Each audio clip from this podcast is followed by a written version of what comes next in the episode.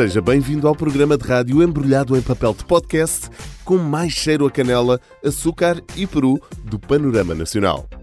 Iguarias à parte, nesta, que é uma altura de fazer balanços do ano e de, consequentemente, começar a projetar, organizar e sonhar o futuro, é exatamente isso que fazemos com o diretor-geral desta casa, que dá casa ao brainstorming, o Observador. Hoje recebemos Rudolf Gruner, o diretor-geral do Observador num futuro que, cá dentro e lá fora, vai necessariamente passar pelas redes sociais, tem que se saber adaptar às tendências do mercado e aos gostos dos consumidores. Por isso, lá mais para o fim deste programa, vamos revelar o ingrediente secreto para produzir conteúdos e fazer vídeos mais eficientes nas redes desta vida ainda soberbados pelo espírito e criatividade publicitária desta quadra, mas tendo em atenção pessoas para quem o Natal é muito mais do que a época da família, vamos conhecer essas realidades à boleia da bebida açucarada mais famosa do mundo. Primeiro, e já que estamos numa de bebidas, convido-o a beber um copo de um leite que promete alimentar com a alegria dos outros. Até o próximo. Ho, ho, ho, ho! O que tu queres este Natal? Ho, ho, ho! O que tu queres este Natal? A Mimosa regressa às campanhas natalícias com uma mensagem inspiradora. Numa iniciativa solidária que pretende angariar fundos para garantir apoio financeiro a crianças e jovens, acompanhados pela Acreditar, a Associação de Pais e Amigos de Crianças com Cancro, o leite do Pai Natal é o grande protagonista da campanha de Natal da Mimosa, que se foca na família, no mimo e na magia de acreditar. Inspirado na tradição de deixar junto ao pinheiro leite e bolachinhas na noite mais longa do ano, esta ação pretende despertar em todos os portugueses o espírito da família e da solidariedade. Através da venda de embalagens do leite do Pai Natal, a Mimosa promete o apoio à causa, atribuindo 10 bolsas de estudo no valor de 15 mil euros, para minimizar o esforço financeiro das famílias de crianças e jovens que temporariamente e inesperadamente se confrontam com uma nova realidade emocional, financeira e de saúde. A alegria dos outros também alimenta. É esta a mensagem principal do filme publicitário com a criatividade da usina e produção da Major West.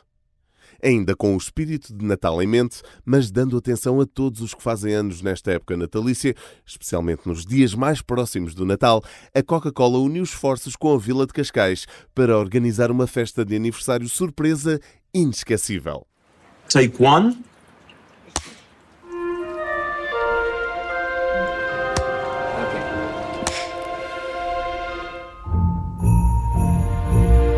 It's a long story. A Operação Secreta contou com a participação de 300 atores espalhados pelo centro da vila, que se fizeram passar por comerciantes, clientes, transeuntes, tudo para que parecesse um dia normal e não levantar suspeitas, antes de culminar na derradeira festa de aniversário surpresa. Esta campanha surgiu a poucos dias do Natal e, no âmbito da campanha O Mundo Precisa de Mais Paz Natal. A feliz contemplada foi Olivia Wissou, nascida a 22 de dezembro e tornou-se a estrela inesperada desta campanha. Olivia foi surpreendida com a presença de família e amigos para festejar algo que normalmente não costuma poder fazer devido à época do ano em que faz anos. Esta é a campanha Merry Birthday e foi desenvolvida e produzida com a colaboração da WPP OpenX, liderada pela AKQA e apoiada pela Ogilvy PR. Eu, capricorniano de 23 de dezembro, sei bem o que é fazer anos nesta altura e receber uma prenda maiorzinha, que é pelos anos e pelo Natal. Aproveito para agradecer à Coca-Cola, aos meus amigos e também à família que nunca falham. E deixo um desejo a todos que também sofrem desta chaga. Merry Birthday a todos!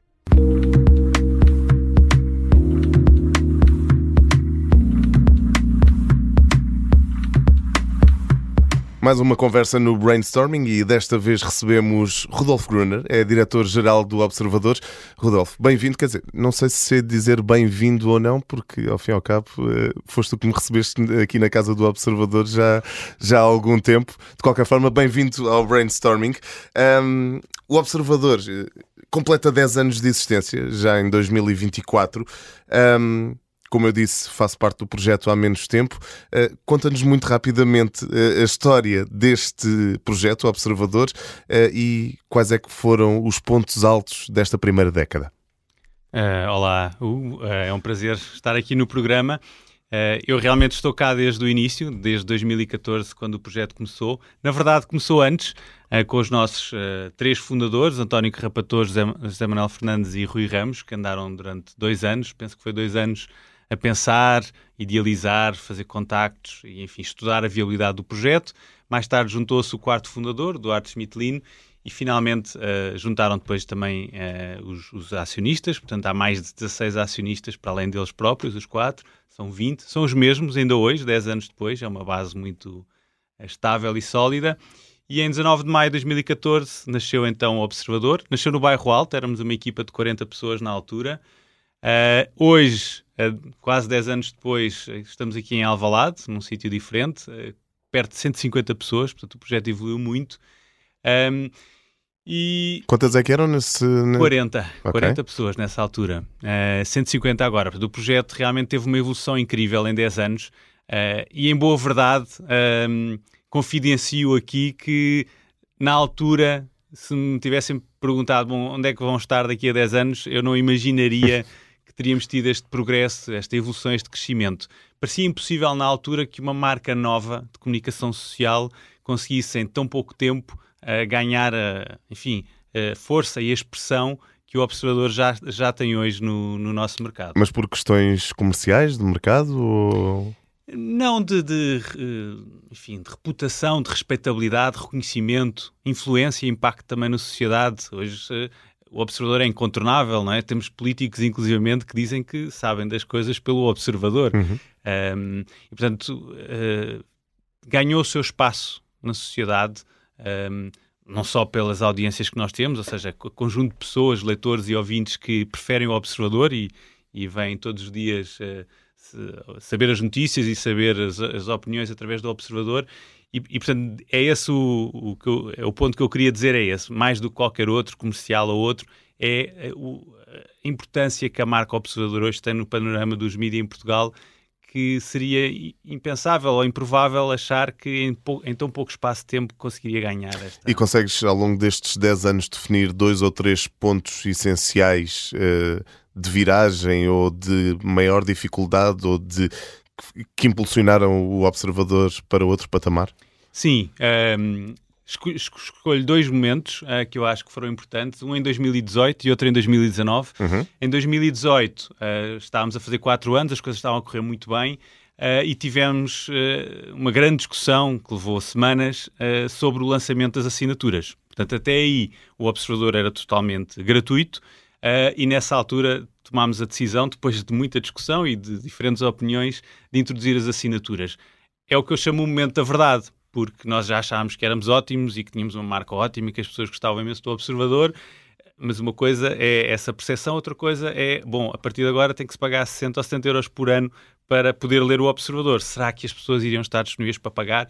E, portanto, esse era o momento da verdade. E pelo é. que percebo aqui nos bastidores, essa é uma discussão que ainda subsiste de alguma forma, ou não? Não, não, não, de todo. Portanto, foi uma decisão bem tomada okay. uh, e hoje não temos nenhuma dúvida de que esse é o caminho, olhando para o futuro. A discussão é mais sobre o formato das subscrições, eventualmente. Sim, sim. Okay. Uh, o, o, o, ponto de preço, se devemos ter preços diferentes, o que é que deve estar uh, fechado, o que é que deve estar aberto. Por exemplo, os podcasts da rádio estão abertos, mas devíamos fechá-los. Até, esse, por, esse até tipo por, um, por, uma questão de respeito, vai, e de, eh, de, valorização de quem de facto subscreve o, o Observador e nos apoia, né? Sim, eh, essa é, é uma questão que, que é fundamental. Uh, Costuma-se dizer que é muito mais caro angariar um novo assinante do que reter um atual, mas a verdade é que as pessoas, quando chegam ao fim da assinatura, fazem sempre esse raciocínio que é o que é que eu recebi em troca do dinheiro que paguei eh, valeu a pena ou não eh, para decidir se quer continuar. E, portanto, se as pessoas não sentirem que o dinheiro que estão a pagar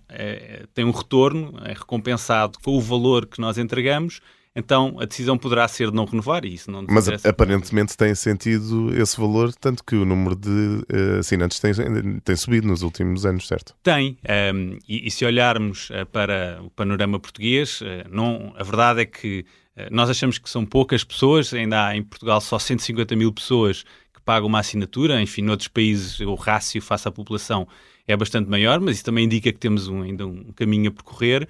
Mas na verdade só há três marcas em Portugal que os portugueses uh, estão disponíveis para pagar uh, para consumir online. E o Observador é uma delas, nós temos quase 30 mil assinantes, é um número muito significativo, se compararmos essencialmente com marcas que já existem no mercado há muito mais tempo e que têm mil ou dois mil assinantes e nem sequer uhum. estão a crescer.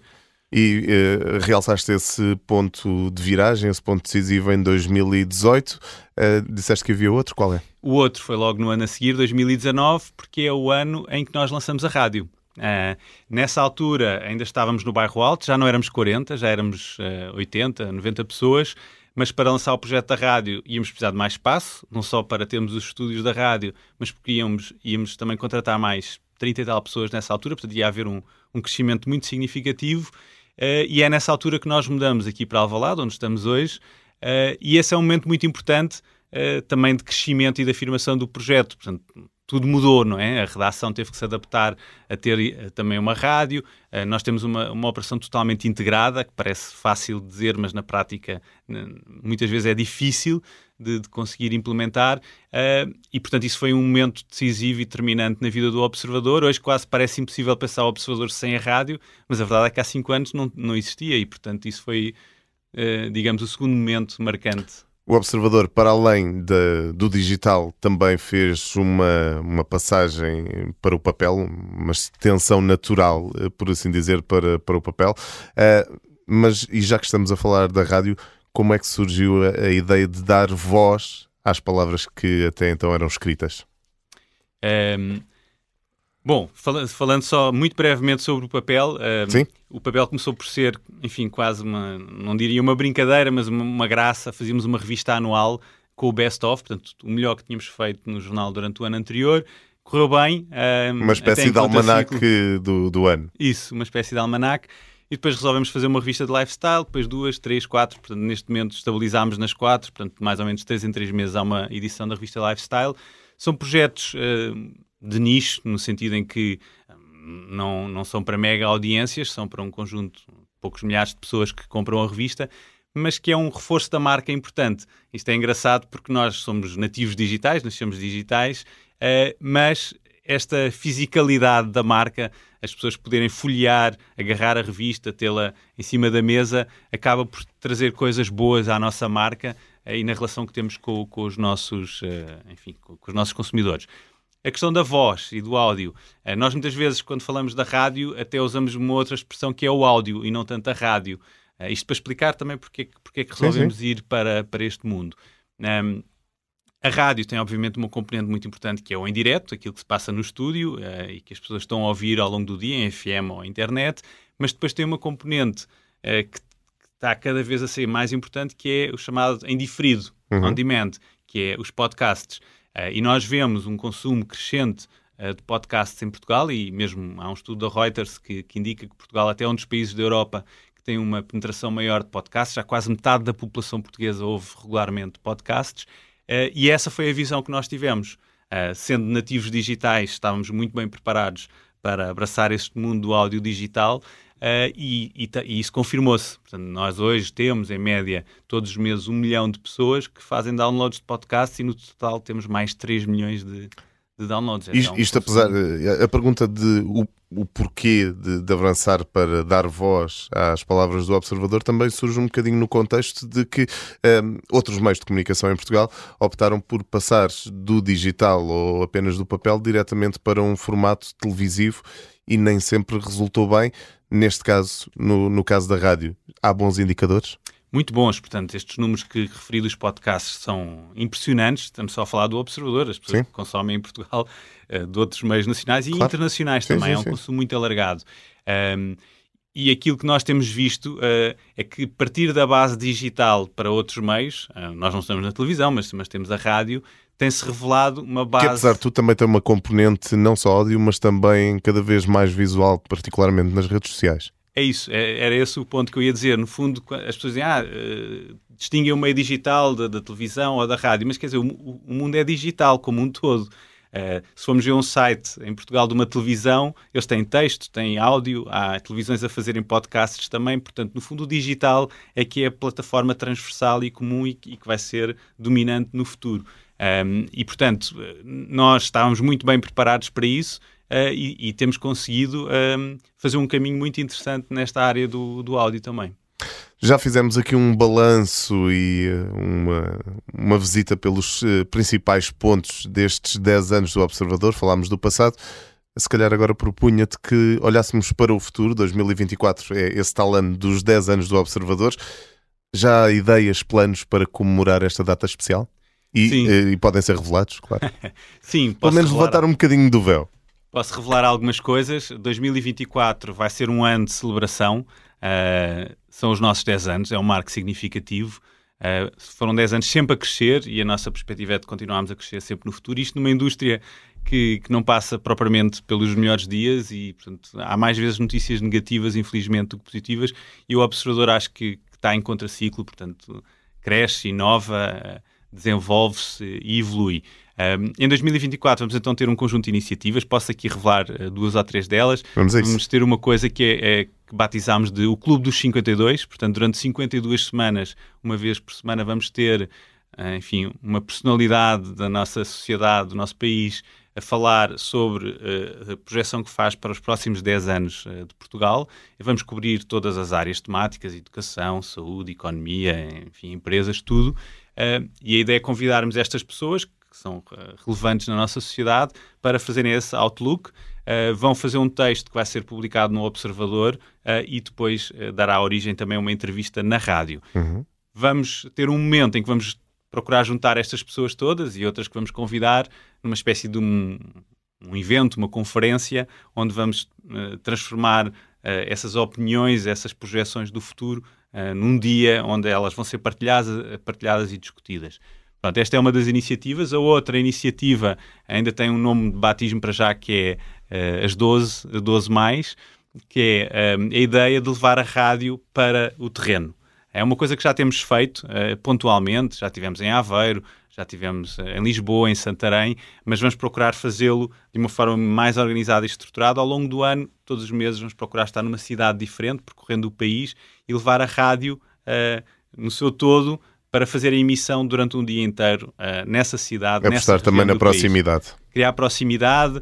O observador hoje já tem cinco frequências uh, que cobrem uma parte uh, significativa do país, mas a verdade é que não estamos ainda no país inteiro e mesmo nos sítios onde estamos é importante as pessoas verem verem as caras criar ouvem, ligação. criar uma ligação e portanto vamos fazê-lo. Uma, uma terceira iniciativa e não posso revelar mais do que okay. isto que é uma exposição que vamos fazer.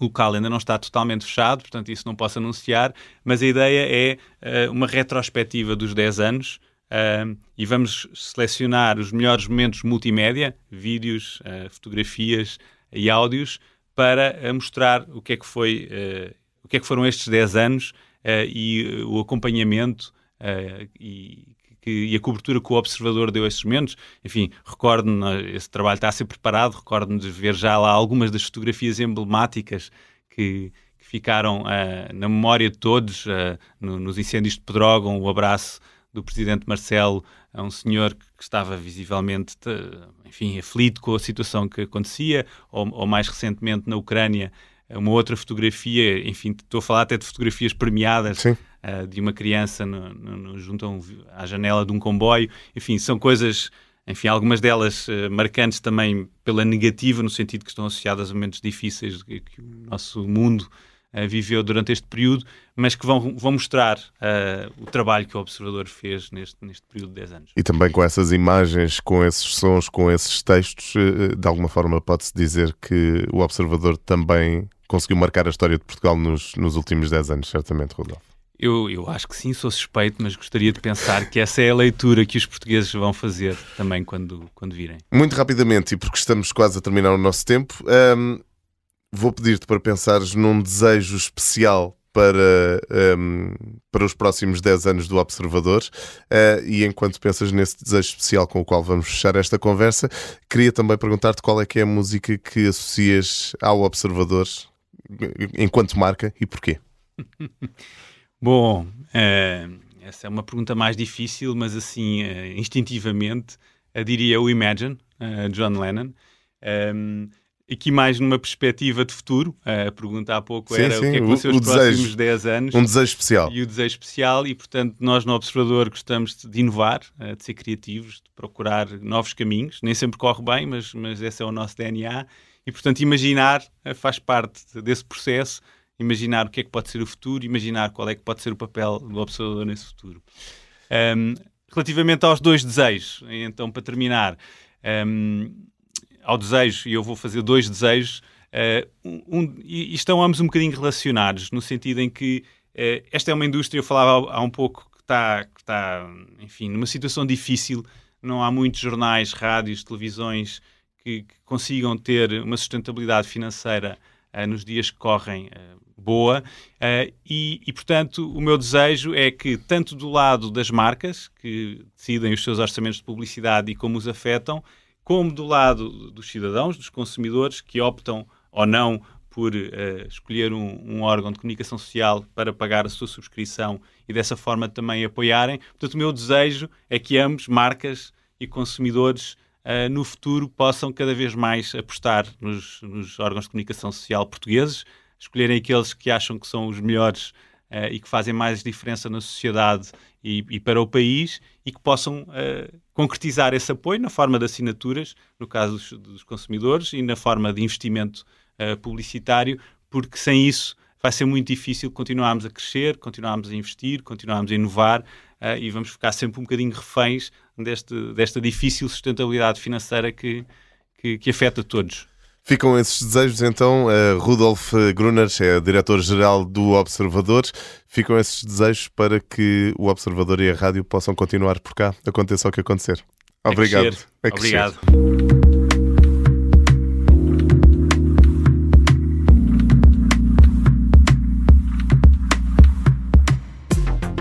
Já com o olhar em 2024, deixamos-lhe uma dica para os vídeos nas redes sociais.